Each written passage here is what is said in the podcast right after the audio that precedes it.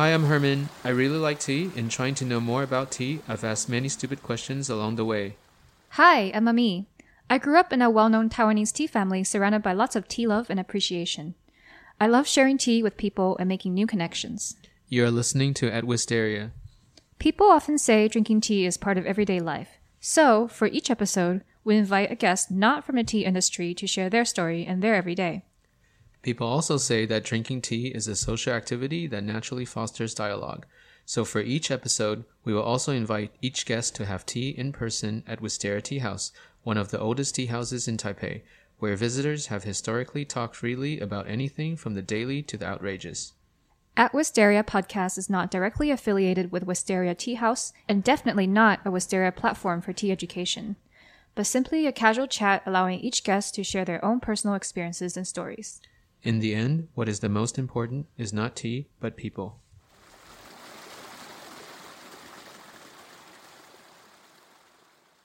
Our guest today is Fiona Ruan Feng I, the director of the highly acclaimed 2021 Taiwanese film American Girl, a movie based on the director's own personal experiences with her family in a film that has garnered numerous awards across Taiwan, Hong Kong, and China. In the movie, a dialogue between the mom and her friend occurred at a scene in Wistaria Tea House in Taipei, and we are extending that beautiful moment directly here at Wistaria again right now, drinking tea and chatting away. And I think it is a beautiful compliment to our earlier Chinese conversation with Fiona, seeing another American girl, seeing her other side, slightly different, slightly the same, but undeniably Fiona. Yeah, what a wonderful opportunity because when this movie was being filmed in this tea house in Wistaria, I was actually abroad. So um, it was really it was really wonderful to have an opportunity to talk with her face to face and learn sort of her inspiration behind why she chose Wistaria. Um, also, as someone who can relate to her in the sense that we have both spent some time abroad and um, have relationships with our mothers that can be complex, arising from perhaps cultural differences because of our different childhoods. Um, so it was a really great conversation with her. Yeah, what stuck to me with the chat uh, slightly different was uh, when we were talking about editing and cutting out and learning how to let go. And I think that's something we definitely need to learn depending on how we view each episode as an end product. But because our episode or our podcast tries to keep as much of the conversation as candidly as possible, like a long take in a film, some of the episodes may end up longer than others. And if you have any thoughts, feel free to leave any feedback or questions on our Instagram posts. And please definitely continue to follow at Wistaria for future episodes in English as we share with you the numerous sides of tea and people from everywhere. Yeah, I asked that because we had a chat with uh, Ami yesterday, and I it made me realize how it relates to um, about like liking something and loving something. Yeah. Yeah. So we had a little. I We made had a chat. I forgot. yeah, yeah, we did, we did. Yeah. Okay. It's something about tea. So it's Uh-huh. about like I think, do you like tea or do you love tea? Yeah. It wasn't. oh, it's it wasn't. such a good question. it's- it's not that- Liking and locking. it's not that specific, but I think um, the movie actually made me think about certain things when I very easily just say it. It's not like Mm-hmm. Sometimes I say, "Oh, I love tea." Sometimes I say I like tea, and I use the word interchangeably, Mm-hmm. but I think they mean very different things. And I think that may also play into a lot of things that um, why we wanted to do this series of podcasts. So we thought, what better opportunity than to chat with Fiona's American side of American Girl, right? And so in front of me, we have Fiona with us here today at Wistaria, and all we're seeing is this bless this mess. So I, I think we'll have uh, we'll see how that goes with the with the chat. And uh, for for our many uh, curious American Girl fans, I mean American Girl as a movie. Um, first, of course, congratulations on the numerous awards and various new chapters in your life. Um, I think many of the audience in Taiwan find the portrayal of the family's day to day in a movie very familiar. And there's often, I think, great power to find those narratives in the everyday. And I think for, for some of the audience, it's a pleasant surprise to find um, to recognize that scene uh, set in Wistaria Tea House as the backdrop. Curious if you can share a little bit about why you um, the movie picked that particular view for that scene. Well, um, in the first place, in the script, in the script stage, um, that scene was supposed to happen in the hospital over lunch Okay. because um, uh, the um, the the friend is supposed to be also the the mom's the mom character's doctor. Okay. Right? So it just made sense that they would stay over uh, stay at the hospital to talk about it. But um, three days into shooting, we um, Taiwan started to have COVID cases. Okay. one is its very first, so we lost the hospital location very early on. So we started to have to find replacements. But we had limited options because the story was set in the story is set in 2003, and we didn't have extra time to or budget to dress a place completely just for that scene because it, Right. it is a very short scene. So we started thinking what um what more culturally iconic place um, in Taipei can we put on film? And of course, Wistaria has always been present in Taiwanese cinema. Yes. So it also, also to me as a filmmaker, it had a special meaning. Yes. So uh, we decided to that Wistaria, and also it had to make sense for the characters to be there. Okay. Um, so Wistaria was very, very quickly our number one option, and we're very happy that it worked out. Yeah. I'm wondering, uh, Fiona, because you mentioned that you've been to Wistaria before, and you, you know, it floated to your mind um, when you realized you couldn't pick a hospital scene, and you've been here um, many times during your university years. I'm Yeah. wondering if you have a favorite spot in Wistaria Tea House. Yeah, my favorite spot would be like in the tatami room because I love taking off my shoes, and um, and I think in the definitely always in the corner. In the corner. Yeah, in the corner. Some it- it's better if it's by the window, but definitely one of the corners in the tatami rooms. Yeah. Yeah. Are you the type that like pick a different spot every time, or do you, are you like you have a go-to spots?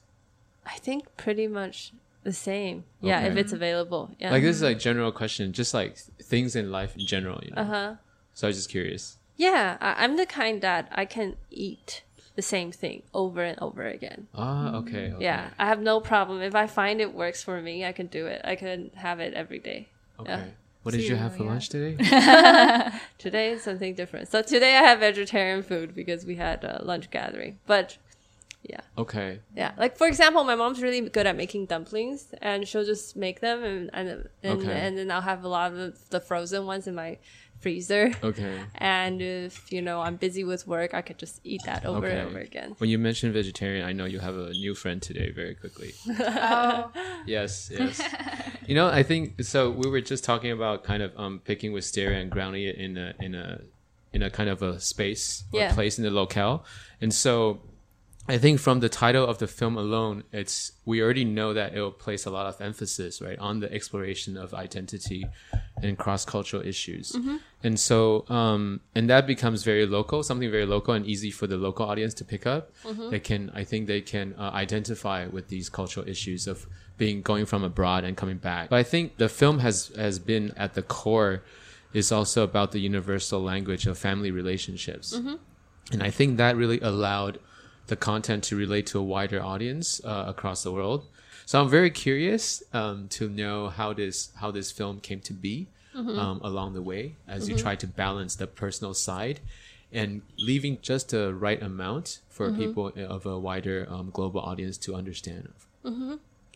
Well, um, well, that's this can be a really long story, but I'll try to be concise. I think in the in the earlier stage, it was a lot of, um, I believe in a lot of test readings and trial Yes. and error. Okay. So even in the script stage, I would send it to my friends for their feedback and or in the even earlier stage i would interview especially girls their relationship with their mother and um, see what are the common ground. So it's like me trying to always find the common ground. What what what and what is the foundation of that that that relationship? Um what what bugs you the most you know? And what is the i would sometimes like i would ask them what is the biggest fight you had you, with your mom? What triggered it? When? Okay. you know? How do you see your dad? How do you ha- what is your sibling relationship? Like i would try to find a common ground and in the script stage i would send it to my friends Uh, it's better if they're not in film or they have no film tra- training Yes. at all it is better that way because they're fresh eyes and when the screenplay is uh, well, it's supposed to read very easily because Yeah. it's supposed to be a blueprint. So, Yeah. you know, if they can read it easily, they can give me their feedback, um, how they feel about each character, and then I would take out. I would always, um, f- I would gather their notes, and if I have to, if I get the same notes, um, like from two different people, I would Yeah. change it.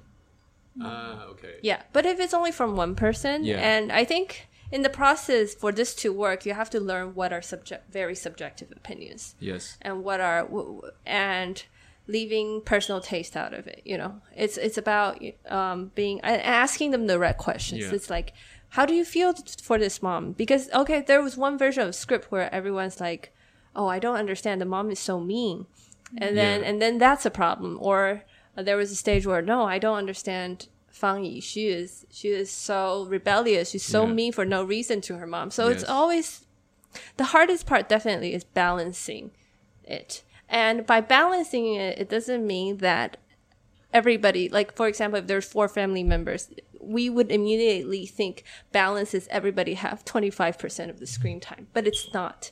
So that's that's that's the hard part. The balance is not mathematical. The balance is really like it's really delicate. You feel it out.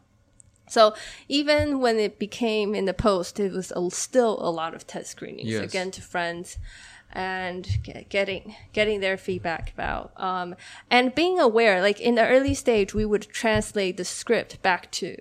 Uh, no, no, not back to. We would translate the script into English Okay. and we, we would send it to our friends from different cultures, different parts of the world, and ask them what do they not understand? What do they understand? How much can they pick up from the story? And as long as you know, definitely a local Taiwanese would have a more a deeper understanding of the story because Yes. they've experienced it.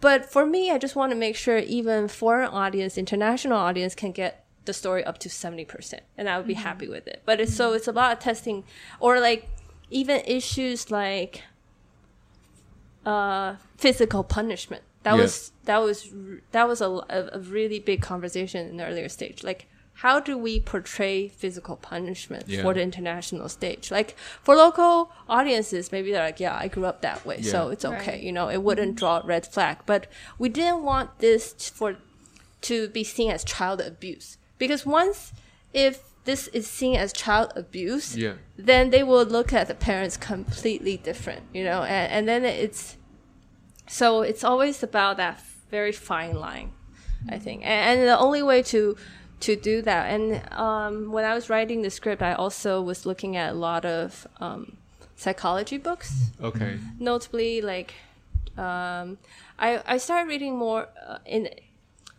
uh, a lot of them were English psychology Okay. books, but then when I read them, I feel like their case was not similar to mine uh, Right. because culturally we have a very different culture. They have like. And then I started um, reading Japanese psychology books about mother-daughter relationships Okay. and that was so specific and was so similar and that was really really helpful because i was looking at it and i, w- I could see what are the key words that triggered each other. Yeah. and i would work them into the dialogue to make sure that um, that we know what what is the issue here. Yeah for the audience. So it's like it's like working it's like getting a lot of people it's really a big teamwork getting a lot of feedback Yeah. and putting them in You know, I'm I'm really surprised to hear this because um, I think from from various interviews we see, um, Fiona come at least you come across as someone who's very obviously very confident and knowing what you want and knowing and fighting for what you want. So what I'm hearing is you're actually allowing a lot of feedback from other people Yeah, to so to feedback. help shape your decision. And you you kept the benchmark pretty low, right? Like if two people mention the same thing, Uh-huh. Yeah. uh, it's like I'll think about it, right? Yeah. It's like if only one person says like yeah whatever, right? Yeah. Everyone likes apples and oranges, but if two people say I'll change it. Yeah. And having said that, I want to relate to how in that process, how do you compromise certain sacrifices when Mm-hmm. it becomes such a personal story, like allowing Mm. things to let go? The reason we ask that is because we're obviously doing this podcast, right? Mm-hmm. So we we've had a few episodes in which, um, because we've been through this, like me and Ami, and when we're editing, we're like, oh, this is very interesting. Right? Of course, we think it's interesting because we said it, right? Yeah. But and then we was like, oh, I can't, I can't cut it out because I want other people to hear it. Mm-hmm. But then the feedback, we we got some feedback, and it's like, oh, it's too long. Oh, it's too long. Like cut it shorter, cut it shorter. And it's like it's so hard to cut because like everything Yeah. is like Yeah. it's it's very personal. Yeah. And like I would rather wish like there's another editor who just cut it because he would have no attachment. It would just like cut it. It doesn't matter. Uh-huh. Yeah. So I was just curious on being in the in your creative process Uh-huh. When it becomes a story that's so personal that how do you make some how do you um juggle some of those sacrifices?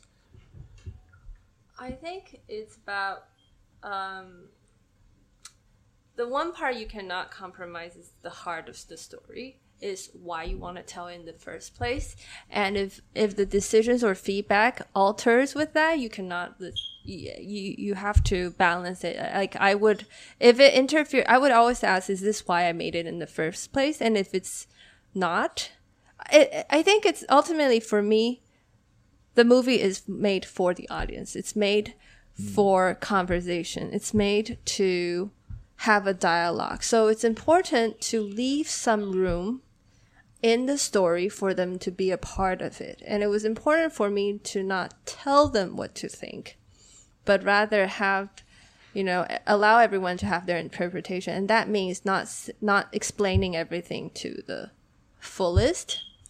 And by um, putting myself it, it's this i think it's like the story comes first. Even i'm i'm below the story. The story comes first even though it is based on my experience but that doesn't mean because i've lived it i have the ultimate judge of what um because i think to be a confident leader you have to be a really good listener that's that's what i learned Okay.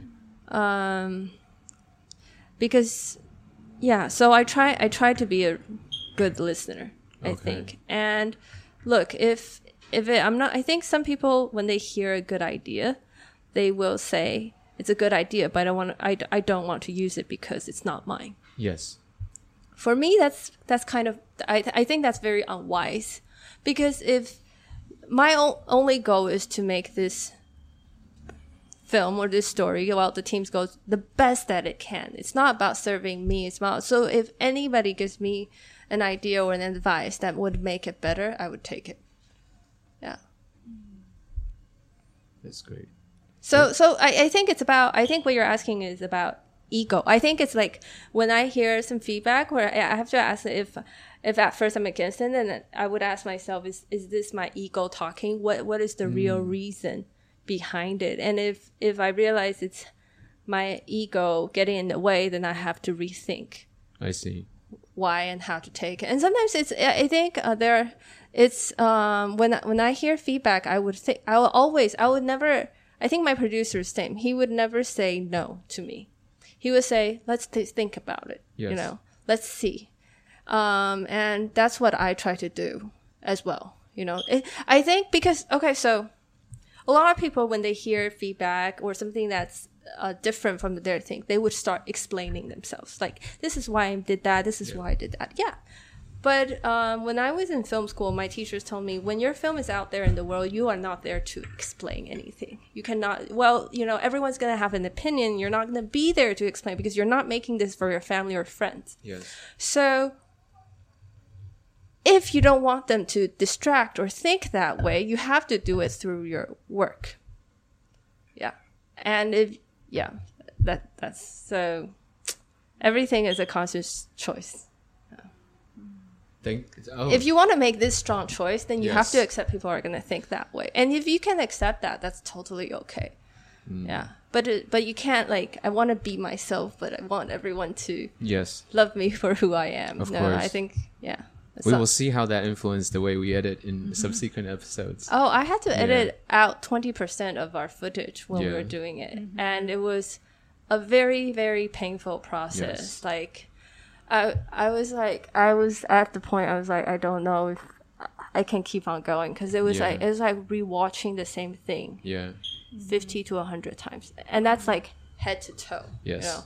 I, I already I, I felt like I already edited out twenty percent, and then I'm just like listening to the same thing over and over and over again. Uh-huh. Yeah. But anyway, you know, having having said that, I was just curious. What really stood out for me was how this this conversation evolved. You know, on the on the for those listeners who don't know, we actually had an earlier conversation with Fiona uh, all, all in Mandarin Chinese Mm-hmm. on talking about I would say similar but kind of different things because we do want our topics, you know, things we talk about to be slightly different. Yeah. And I think this can, was a very different side uh, Yeah. Uh-huh. than I expected. And I'm very curious on if um, uh, Ami also felt the same way through the tea part, in that uh, part I think of this podcast is actually we're having a dialogue through tea, Uh-huh. and actually the tea um, are specifically curated for the Mm-hmm. guests that we have, you know. And then there's always kind of a reason.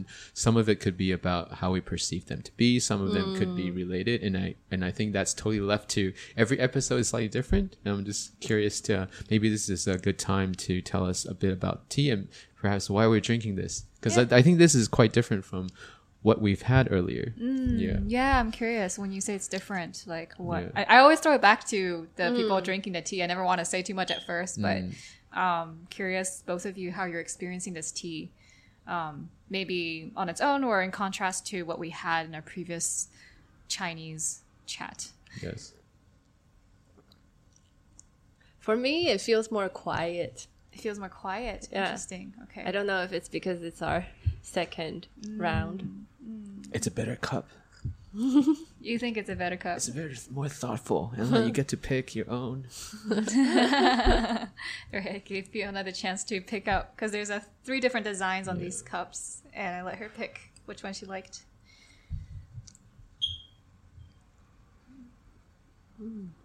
I mean, I, I actually know this tea, so um, and I like this tea. So you know this tea? Yes. Oh, maybe you'll tell us what it is.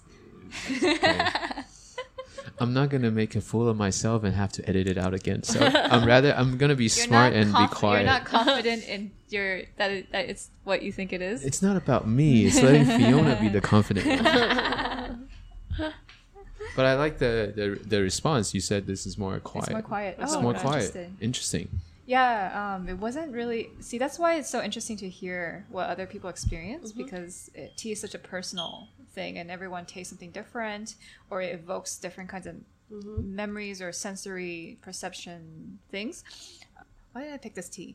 I wanted to pick something because in the first, um, the previous episode, we had uh, not well, yeah, the Chinese episode, we had um, a a tea that was already slightly roasted. Mm-hmm. So I knew that since we've entered the realm of roasting, I wouldn't want to go back to like A very lighter. light mountain, high mountain, or very floor like that kind of a tone, mm-hmm. because it would be it would feel like we were going backwards in a way. Mm-hmm. Like I usually would start with something light and then go heavier. So I would like my choices are to go like more intensely fragrant or more heavy roast.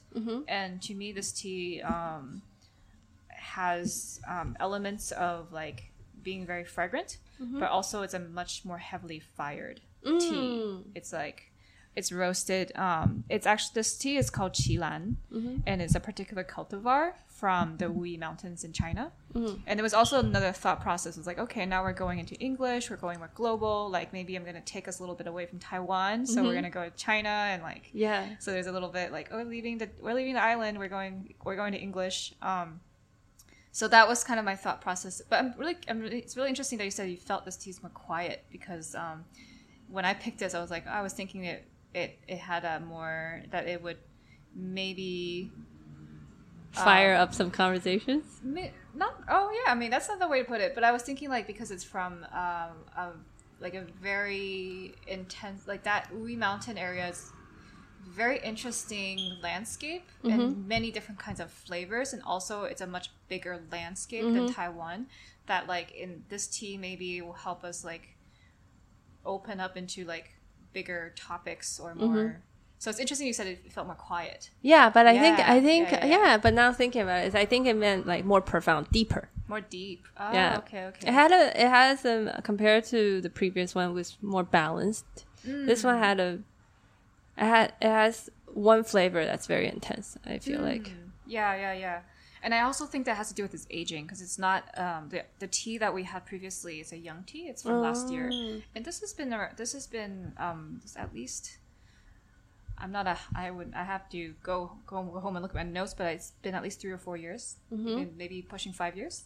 So it's um definitely um, the flavor profile will be a little bit more like you said, maybe profound or maybe more um, deep or more like settled. Oh. So maybe that's what you mean by the quiet, mm-hmm. which is interesting, right? Because um, you are more it, conscious yeah, of its presence, perhaps. Yeah, yeah, but everyone has a different way of like because tea is so abstract in a mm-hmm. way. We all have a different way of like, what, what, is, what is this thing I'm trying to express? Like, is it an emotion or is it a feeling or is it like an imagery? Mm-hmm. So, so I'm always fascinated by that kind of like question to see what people experience. Yeah. Yeah. Well, everything this is about is really trying to. There's an aspect of it is having that dialogue through tea, mm-hmm. and so I think this is very, um, very enjoyable to mm-hmm. for Ami to hear on different different responses. Because obviously, yeah, I would super. have a different response, but I'll just let uh, the tea speak for itself. Like I feel it yeah. much more on my tongue. I think. Mm-hmm. Yeah. Or in the back. Mm-hmm. Yeah. Yeah, yeah, and I feel the fragrance with the bitterness, yeah. which is a very typical thing that I experience with. Well, these are called like rock tea or cliff tea, mm-hmm. like they're from the Wuyi Mountains. Mm-hmm. Um, and I, I, I, find that the, because of the roasting process, um, mm-hmm. maybe because of the mineral content that's more, more oh. rich in the and the, because the like Taiwan has very fertile, very rich, like lush mm-hmm. green mountains, and it's like all like fruit and florals, and it's like mm-hmm. it's very and, and, very young, vibrant energy. But yeah. a lot of the teas from China, especially in the in the Wuyi Mountains, a very rocky area. Mm. Um, the mineral content is more deep. So I even like I even taste that in sort of a depth of the tea. Like there's mm. a there's a there's something that that tastes almost like I don't know if it's gonna make sense to anyone, but to me it's like it's almost like oh there's this flavor of stone or mm-hmm. flavor of rock or like yeah. there there's that kind of energy and that that flavor. Yeah, I yeah, think yeah, so. Yeah, I think the the previous one's definitely grassy, light. Mm. Yeah, yeah, yeah. Yeah.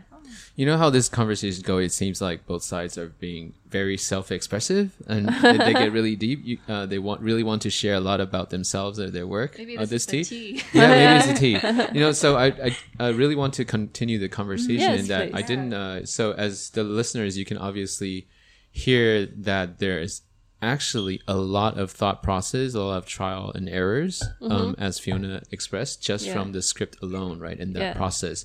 So I can't even begin to um, think or imagine the process for the set design mm-hmm. um, because something that really stands out is the uh, apartment or where yes. the family lives. And I think you know before the before the age of the internet you know um, especially with foreign films and mm-hmm. international films yeah. um, people all over the world they really like watching foreign films because it gives them a, a peek into mm-hmm. how people in other parts of the world lived yeah. right whether it's just for pure curiosity or just just trying to understand and learn more mm-hmm. and so I really uh, like the subtlety of the apartment setting, mm-hmm. uh, and I know that if Fiona went through all that rigor mm-hmm. and details with the script, um, there must be a lot going on mm-hmm. with the mm-hmm. apartment, right? So I was just curious um, if if you can share a bit about the process of setting the sta- the set design of yeah. the apartment, and was that apartment very reflective of how where you lived? Yeah. Um, as a child, or you kind of um, stage a lot of it relative how you want to kind of uh, portray the story. Uh huh.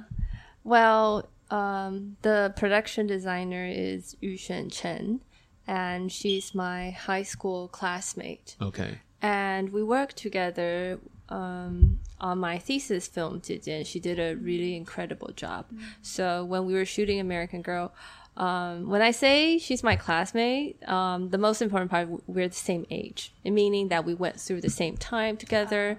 And she's also the older sister. So even, you know, um, we had a very similar background. Our parents made very similar choices. Yes. So the the apartment was uh, the the ones we call it the uh, in in film terms we would call it the hero the hero like the hero home, which means that we will be shooting most of the film oh, there. So that's the hero location. Yes. That's what we call it. So the hero home, of course, since it, it, it will take up 50% of the space. So we, we spent so much thought of course, we talked a lot about it, but mostly we based it on our me and Yushen's family photos. Um, so, uh, and the things in the apartment are half of from my home, half from her home. Okay. And They're yeah, actually real objects from your home. yes, they're actually real objects from our home because it it's um once you get into it um every when you're find, trying to find period stuff i mean you can find something yeah we can find a cup that looks you know very similar like this but when you put them side by side they really still have a different texture and stuff so so having the real stuff is the best um, I got in a lot of trouble with my dad because I moved so many things Yes. out, of, out of my place. But I have to say, Yushen did a remarkable job because when we found that apartment, it, it's completely white. It's an empty apartment.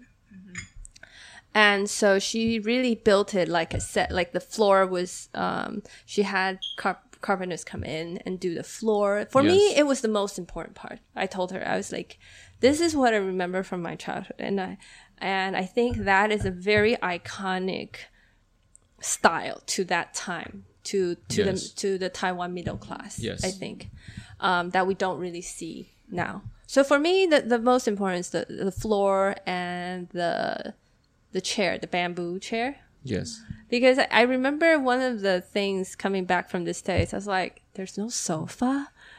Yes. it was such a big shock. You know, why are we sitting on this very uncomfortable thing? But other other than that, yeah, it was mostly based from um, our childhood photos, and of course, working with the cinematographer. Um, Yushen had the foresight to add wallpapers. If you look closely, there's Yes. it's all Yeah, actually yeah. it's all wallpaper. Wallpapers are not common in Taiwan, of course, because of the humidity. But it was important um, as in film to give it texture Yes. because otherwise you will be shooting the the light would bounce everywhere. you know. So that is wallpaper is added more for um, technical and, Yes. and aesthetics. Yeah, but other than that, we try to be as true as possible to what we remembered it. Yeah. Yes. But I, I do notice um, that it's also sculpted or designed in a way that fits the story really well in that the, the scale of the space, it always feels like the interior feels a bit tighter than um, I mean, I mean, obviously there are various apartments, right? Uh, and although it is very representative of what a typical apartment of the middle class of that area, but there, it just feels a bit tighter in the scale, and that really helps on on how they're feeling, Yeah. their, their emotional states.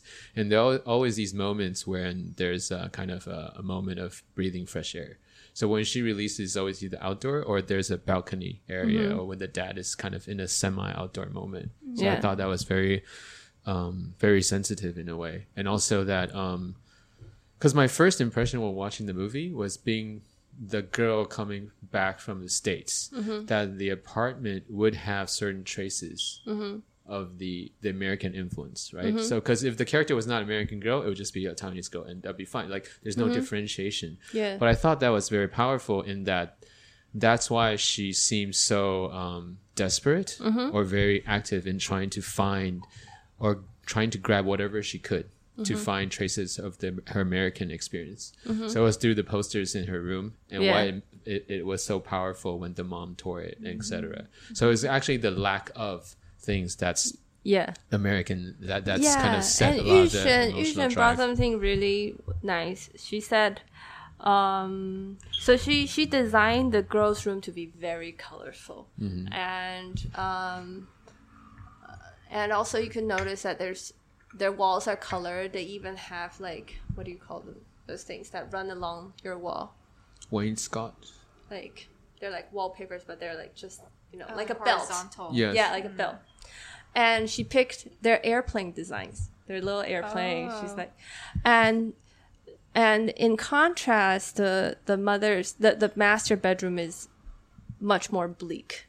Right, it's not colorful at all. Yeah. It's a very distinct purple at that time. Even the bedding, she so she Yushen brought the bedding on the first day of the shoot, and she's like, "This was my mom's when she got married," and I brought my mom's. I was like, "This is my mom's when she got married," and they're the exact same color.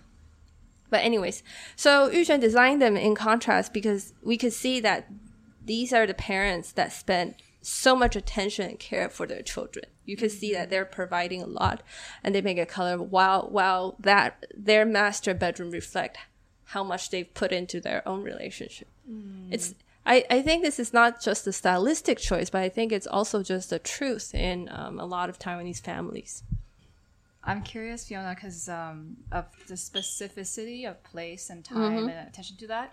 Um, if while you were building up this film and you were working, collaborating with Yuxuan, um, did you or either her draw inspiration from other kinds, other films that you thought that did this really well? And if you, Yeah. if you can think of a few, maybe Yeah. you can share with us. Yeah. Um, when we were building 2003, it was, it was, um, it was hard because 2003 is like we. It, it doesn't really it, its identity is very very murky. It's like slowly moving away from the 90s but you still get it out of the 90s it's the beginning of um and so the closest film that could help us was Yi Yi, a one and a two, because it it's a movie that came out in 2000 and it kind of um, kind of you know captures the Taipei in the 90s very very well. And 2003 is not so far from it, so we draw a lot of inspiration from their clothing. Um, but Yi Yi is, is a slightly more upper class than the- American Girl family, and they are in the Taipei city, while American Girl's family is in the new Taipei city.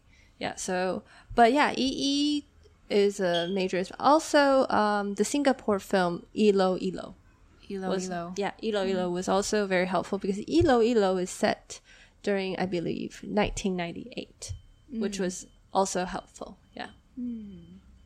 Yeah, I d- and actually, when I saw the apartment, the the scenes from E popped up, but I didn't mm-hmm. want. I did originally didn't want to actually Yeah. ask that because Edward is such a giant, so I didn't want to Yeah. place another giant name, and it, it kind of distracts the conversation. But I mm-hmm. think the the set design for that apartment was also just um, that balance between cultural nuance Yeah. and placing it up to time, like the contemporary. I think he's a master at judging the contemporary. Yeah. Also, another film is um, 400 Blows by Truffaut was also a major influence, not directly in the set design, but in how we see the space.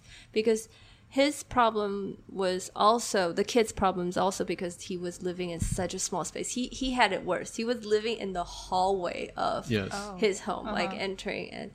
And so I, I think as as a teenager, um, space is definitely a, a really because you, you're starting to, you start to want your own space right you start to have Right. privacy awareness all that so where where you want to be and how you shape your place tells you, us a lot about the character. Yeah. So you know, having talked uh, since we spent so much time talking about all these um the nuances and the subtle details of the apartments and set design, uh, I really wanted to ask uh, Fiona this question, this follow up question, or um, this topic about uh, directing and screenwriting and the mm-hmm. cinematography aspect of it. Mm-hmm. In that I know, and I know this might place you in easily in a stereotype because American Girl is only your first film, mm-hmm. but a lot of times. Uh, especially when people talk about film or directing, they like to categorize a lot of directors into one of two, right? Those mm-hmm. that are very into writing stories through the, mm-hmm. the writing part, the literature part, mm-hmm. um, from playwright to directing. And the other one is those who are very sensitive to imagery, right? Those who have a love for cinematography. So they become from the cinematographer the DP and Yeah. then get into the director role. So I was curious, um, uh, that your background studying literature and then how you entered um, originally you had a love for writing novels in general right? Just or sharing kind of the narrative aspects of creating and then how that uh, went into uh, director directing and moving. So if you can share a little bit about that path. Yeah i'm And, definitely uh, on the writer side. Okay. So you do make a very clear distinction. You're okay with that yeah kind yeah of label. yeah. No no. I'm definitely one of more the right writing type writer type. Like you know people would ask me like if if there was a script, script a good script would you want to direct it? I was like yeah sure but writing is like my my your fun thing, part right? thing, this yes. is like i get I, yeah. yeah um so yes. So in high school i really wanted to be a writer. And when i got in college i saw that um, I, did, I, I did not have a, a lot of luck with um, literature awards or contests and i just felt like and i, I realized that a lot of people aren't reading books anymore. Even though smartphones back when I was in college Yes. was, did was just starting out, so you know Yeah. it wasn't isn't. But I could realize that literature wasn't um, giving what it doesn't receive the kind of attention I wanted to. Yes. And and I think since if if someone if I'm going to spend this amount of time and energy into something I wanted to have a conversation, I wanted to matter. And I started to realize that much later in my college years that this is what film does, right? Film when a film co- come out, people talk about it. And so that's my transition to film is quite late. It's when I was around 24, 25. And I went into it starting thinking that I could try to be a screenwriter. So I applied first year um, as a screenwriter, and I got wait waitlisted, and then I got rejected.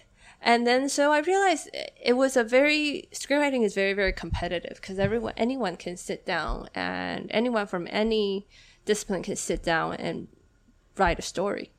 So eh, when I tried again the second year, I thought, um, actually, I was very reluctant. I, I want, I wrote, I wrote a short story again, and I had, I needed someone to direct it for me. So I looked around and I asked around, and nobody, people told me that I didn't know much film students then, and or the response was that they couldn't understand what the script was trying to say Yes. and all that. And then my teacher, my professor, then told me that why don't you do it yourself? Why don't you direct it yourself? And I said I can't. I mean, and I don't know how. It's too hard. And she's like, well, no one really, you know, no one, no one is a born director, right? Mm. Okay, you can maybe born a you know draw and talent, but no one's born a director. You have to start with zero if you don't try. Now this may sound very very basic, but at that point I was like, yeah, okay, you know, I'll give it a try. I directed that. It's called Pap Smear. It was my first short. And that got me into all the film school I wanted to go. Oh. And since I had it, since I directed it, I applied as a director. Mm. And and I, I think I just realized at that point the the film is still a director's medium. If if you do this wanting to say something, you um, it's best that you direct it to because uh, because it's a lot of a lot of things happen in production like we mentioned you know like locations drop you know a lot of things happen. And so you have to it, the screenplay has to change all the time it's not about like the director's ego or whatever. It's just that things change all the time and you have to adapt. And to make those to make those calls you have to be in the director's chair. Yeah. So so it just kind of happened that way. Understand. Totally. It's like the core the core spirit is really in the story right? Yeah. Yeah. and then so if it has to go through kind of um i- if it has to be massaged or changed along the way then who else better than you right? Who else you're you should be better in that role as a director. I so was go also thinking like moving from writing and purely screenwriting to a director role. It's a big shift, right? Mm-hmm. Yeah. Because writing, it, it, to me, I guess it feels like a very solo project, especially if you're writing everything by yourself. Mm-hmm. Yeah. Whereas with as a director, Yeah, it's so You're working and you're collaborating with all Yeah. these different pl- people, Mm-hmm. and I'm just curious for you, like. um do you have um are you particularly partial to Mm-hmm. like more like you like to work on your own and be with your craft Mm-hmm. or since you've stepped into the directorship like role you've also like really learned that you actually really enjoy this kind of process of collaborating and maybe sometimes butting heads but also Mm-hmm. like like what i'm just curious how you experience these two very like to me it seems like one's very solo um, and one is Mm-hmm. Yeah. very collaborative and like like different kind of energies are bumping Yeah, I th- I think um, so. Stanley Kubrick once said like um, making a film is like writing War and Peace with a giant pen. I think that's what he meant. Like when you're working with a team, you're working with a giant pen, right? Like a huge pen, like. And so um, I I think the enjoyments when you're working solo, I, when I, is is instant satisfaction, right? I write it, I feel at peace, I feel good about what I wrote, but at the same time, it just doesn't have the same kind amount of impact and weight when you are working with 50, 100 people because it's all of their point of views put together. So, um, for me, I can enjoy both, but I don't. I, I some directors can be can shoot films every single year, uh, and can want to be around that all the time. For me, it's not. For me, it's something I want to do like every three or four years because Yeah. it does require so much energy from you. It's really, I think, especially I finally realized after shooting my first feature why you know as a as a fan you know we're like oh my god his pre his or her previous film was like five years ago that's so long but when you're in that place it's like you just you just gave birth to a baby and you feel like you mm-hmm. almost died and so the next two three years you're just like recovering from that you know Yeah. Yeah. and so yeah i i think i i think when when because it requires so much work and so many people's input when um what gets to be a movie what gets to be what story fits the big screen you have to have a very high standard because you're we're not looking at is this fun to read we're looking at is this worth three years of uh, your time everybody's time Right. and this kind of money. Yeah. So that's why it's so hard to find something you really want to do. I think. Yeah. Yeah, of course. Definitely. You know, um, when originally when I asked this question, um, oh, there's two aspects, right? I think one, um, one is because when we talk about music in in Taiwan, they at least they really like to say when you have a song, like does the melody come first or the lyrics Uh, first? yeah, And I think this is kind of in a in a foreshadow into a, a, a subsequent guest that we'll be talking to Uh-huh. that likes to um, start a conversation about the musical creations in this space. Yeah. But also, um, I Oh, really I have a musical guest I can recommend. Yeah, I and think would also- really good. and also that I re- really liked how you mentioned books about how people there seems to be a growing disregard for the medium of books, right? Because in an earlier Which is very sad because guys, you're Yeah. missing out on a lot. yeah, because in A an- younger generation, Yeah. generation. what what is it now? The Z. yes, Are you hearing this? because if you if the audience has any interest in actually an earlier episode we do have one that talks a lot about books and its role Yeah. and in mm-hmm. that in that talk it actually alludes to uh, a movie and then kind of a, a special like sub story about it. And i wanted to bring this up because the movie that was actually um, talked about is actually a thai movie by another young thai director called like Pong. and one of the story i think is called um, the english name is called happy old year. So that's why in the in the talk when we had it was a different name. It was more in thai but the director had had an exhibition.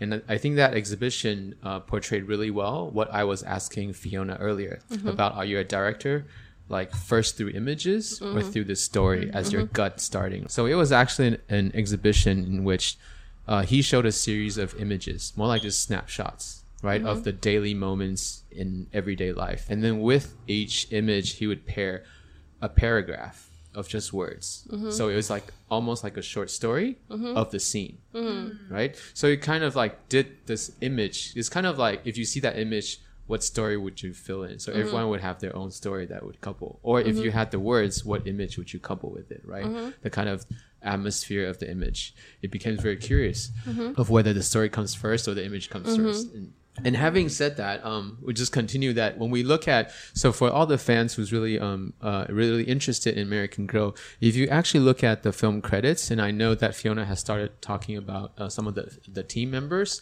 we can't help but notice that the cinematographer is actually someone foreign. yes. And I think that's not very common, especially uh, it's not common anywhere, right? I think th- for anyone who's even slightly familiar with the film context in Taiwan to have that. So maybe if Fiona, you can just share a little bit about how you came to work together and how that process was like. Yeah. Um, the cinematographer of American Girl is Yorgos Valsamis.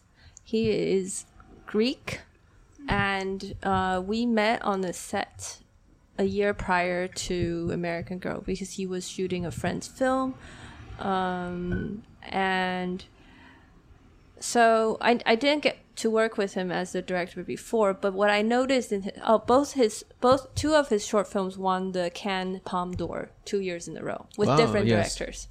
So yeah, of course he has an impressive resume, but that's not that's not it. I think for me, so the two Palme d'Or short one was one was shot in Greece, and one is in Egypt, and the one with my friend is shot in Hong Kong. Now, with three different directors, three different locations, um, he he had a way of capturing the essence of that place. It's about it's not about he's not um, caught up with what it really looks like to the eye, but I think the way he captures atmosphere and feelings was very strong for me. So when we were um, shooting, so when we were talking about the visuals of American Girl, I wanted very much, even though it's supposed to be a very, the story is supposed to be very realistic, but also I wanted Taiwan to be seen as felt through the girl's eyes. So for example, when I came back, for me, Taiwan was very gray. It was very crowded. It, it, the home was very crowded, and it was important that it was it was very like a dark orange color, you know. And we, after a lot of thoughts and talking, I think I if I got, if we got a Taiwanese, we were very much challenged in the early stage. Why, if this is such a Taiwanese story, why not have a Taiwanese to shoot it? You know, because this is this is the kind of thinking. But I was like, no, but I want. It's not about Yorgos giving me the foreign eyes. It's not about that. I think it's because he doesn't live here.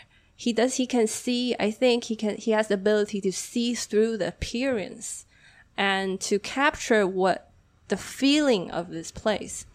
For example, in American Girl, all the locations are much darker than they really are. For example, in the schools or in the hospital, he has a tendency to turn off the ceiling lights. But in Taiwan, ceiling lights are very, very common, right? We tend to have one giant light, and you know Yeah. everything is Yes. like overblown.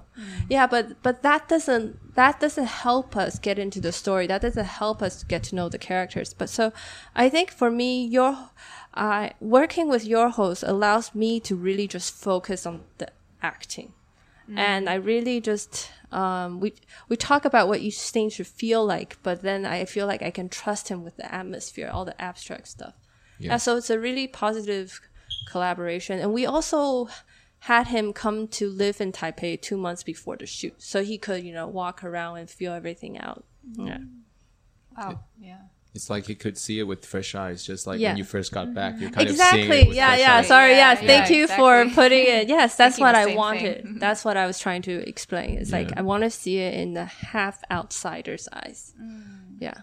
You know, I think the audience, uh, it's very interesting that we're, at least for me, speaking with Fiona right now, is that um, part of, you know, as I'm talking, as we're talking, you know, of course, a big part is like, okay, we're interviewing guests, right? We're talking about a director, about the film.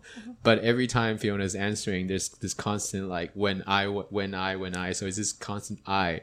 So I think it's harder for um, people to realize, like, she is speaking, like, you're speaking from the character, the kid Yeah. Yeah. but you're an adult now speaking Yeah. but everything you're saying is also like from that kid Yeah. so it just was very powerful for me that like i'm speaking to a kid but inside the body of like yeah. an adult Fang Yi grow up. yeah and i'm you know and a lot of people were praising the film in a lot of the lines the di- um the lines spoken in the movie became kind of very powerful phrases and a Yeah. few of them uh resonated very strongly with me and i think definitely for ami and uh, i'm sure she'll have something to to add on to that.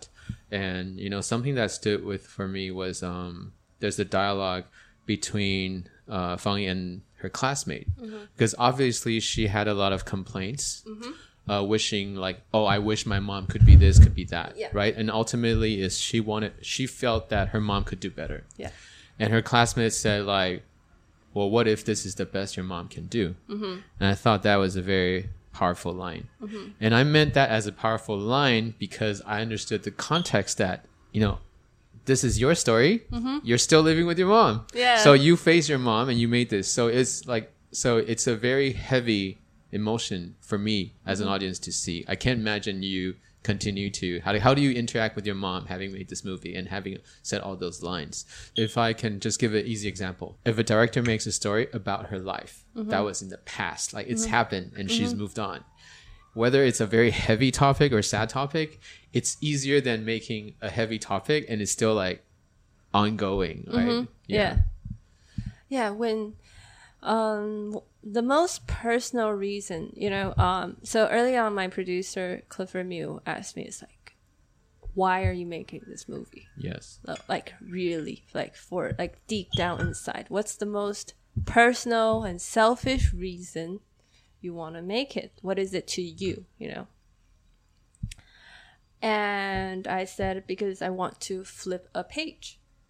And to me, making this movie was about flipping flipping that page. And i, I think it really did it uh, for for me because um, when i was writing the script i had to do i had to interview my parents a lot. I interviewed my sister. Um, it gave me it, it, it pushed because i was writing these characters and i felt that i had to be fair to them. So i was no longer in just fang yi's role. I had to put myself into the mom's role, not my mom's role, but the mom's role. Like I had to imagine if I was 30 something. No, she's like 40 something and I have two kids. And I think what was interesting is when I was writing a story, I was transitioning from 29 to 30. And that, I, I think it was a very crucial year because once I transitioned to 30, I felt like, oh, I can, I can see the potential. Because, you know, when I was in my 20s, I was like, I'm not going to have family. I'm not going to have kids. I'm such a rebellious kid. I don't want another rebellious kid. You know, but then when I was 30, I was maturing and I was thinking, hmm, maybe there's a possibility of family. Maybe there's a possibility of me becoming a mom.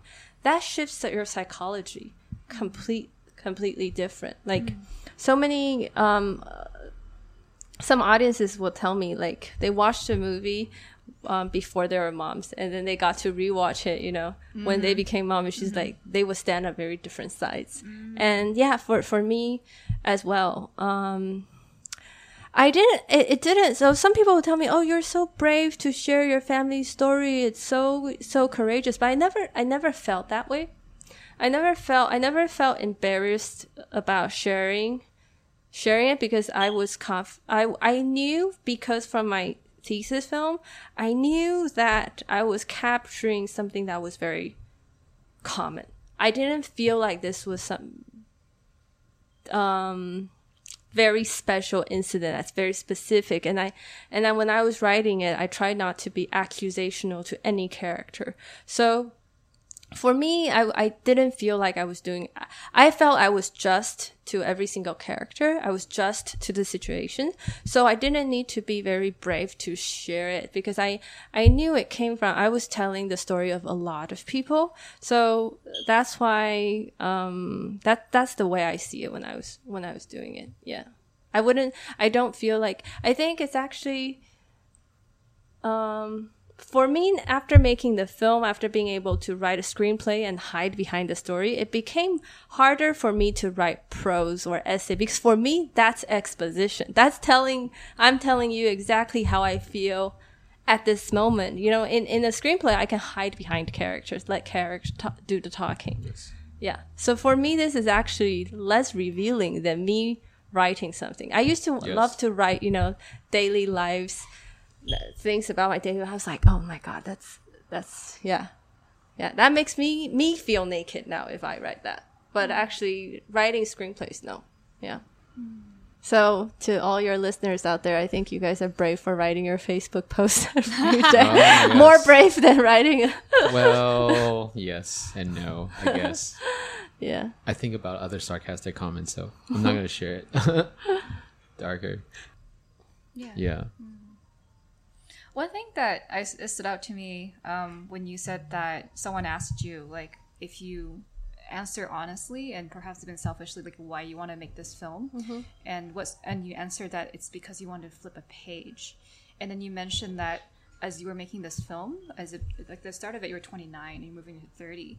Like, it feels to me like that is like the work that you're doing, and that maybe write a passage, like from younger, Yeah. yeah, yeah, yeah. So it like that's what popped up to me immediately because um, I think during that period of time, like you mentioned, um, how you didn't used to look at horoscopes, but then you had all these relationships, and, and not just. I think like I was trying to make sense of why that period was so difficult, and I heard this thing about the Saturn return, and then I I heard things about how if you look at different famous people's like lifetimes during that time because like what they did and what happened in their lives during those Saturn periods for them because they're well tracked right? Because everyone follows celebrities around.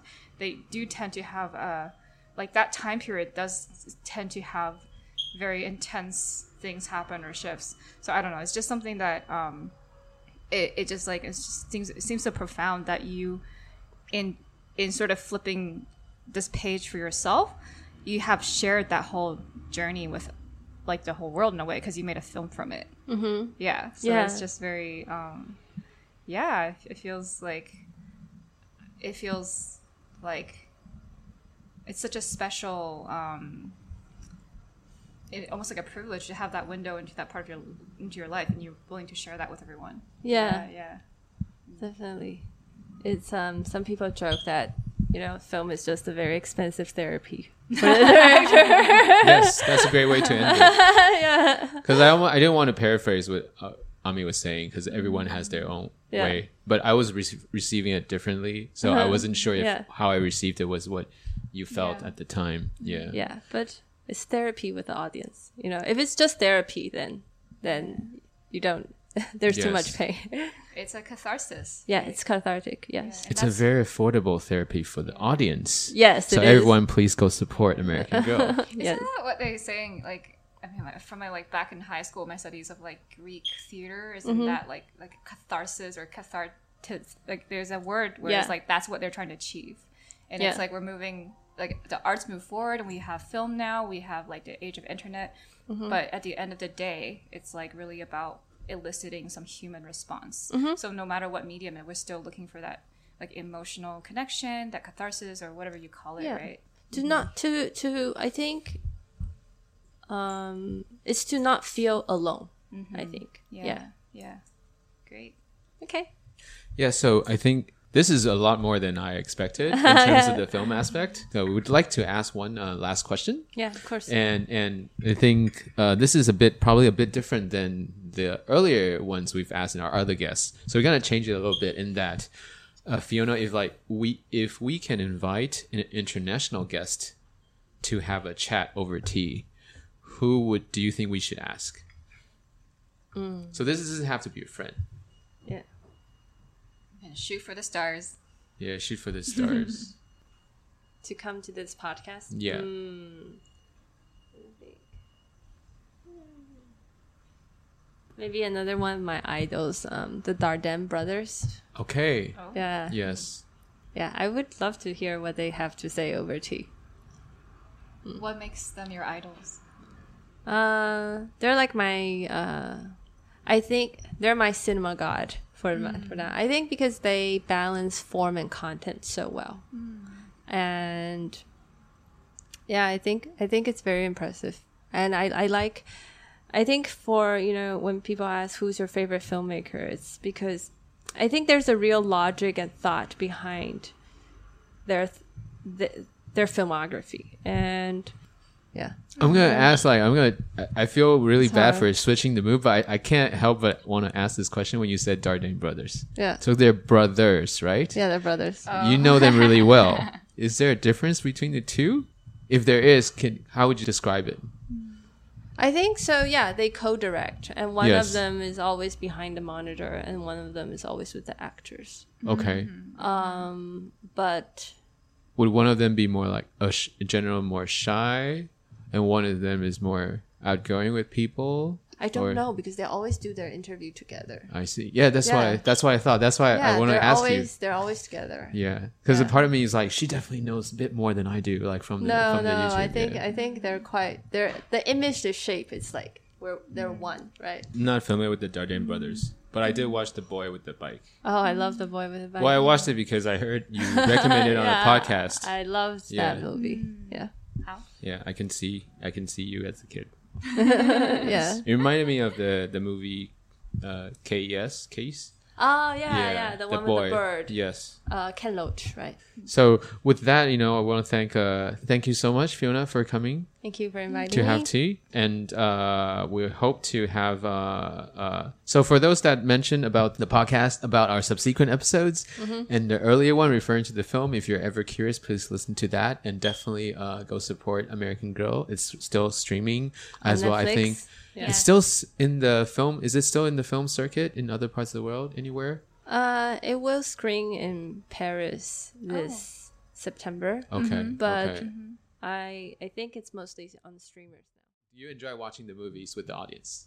Yeah. incognito, like in the back, Uh, in, in, in a foreign in a foreign environment, like not here. Yeah, yeah, it's it's funny. It's funny to watch, you know, um, people from different cultures react to movies differently. You know, like American audiences are very interactive, and um, so are like Australians audience, and Japanese audiences are very very quiet. Yes. Like if Americans like a movie, they'll tend to clap at the end of the movie. And my my experience screening in Japan, not American Girl, but 姐姐, um, was that it was so silent.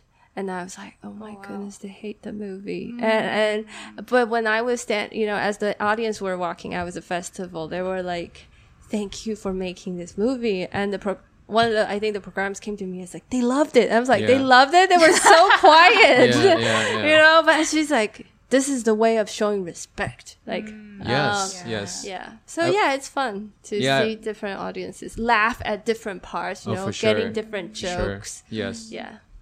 Yeah, I once heard a, a comedian, stand-up comedian, comment on like if you can get a Japanese audience, like one person to even make a laugh sound, you've made the Oscars. Ah, that's so funny. funny. Yeah. That's funny. Yes, yes, that's how it feels. Yeah.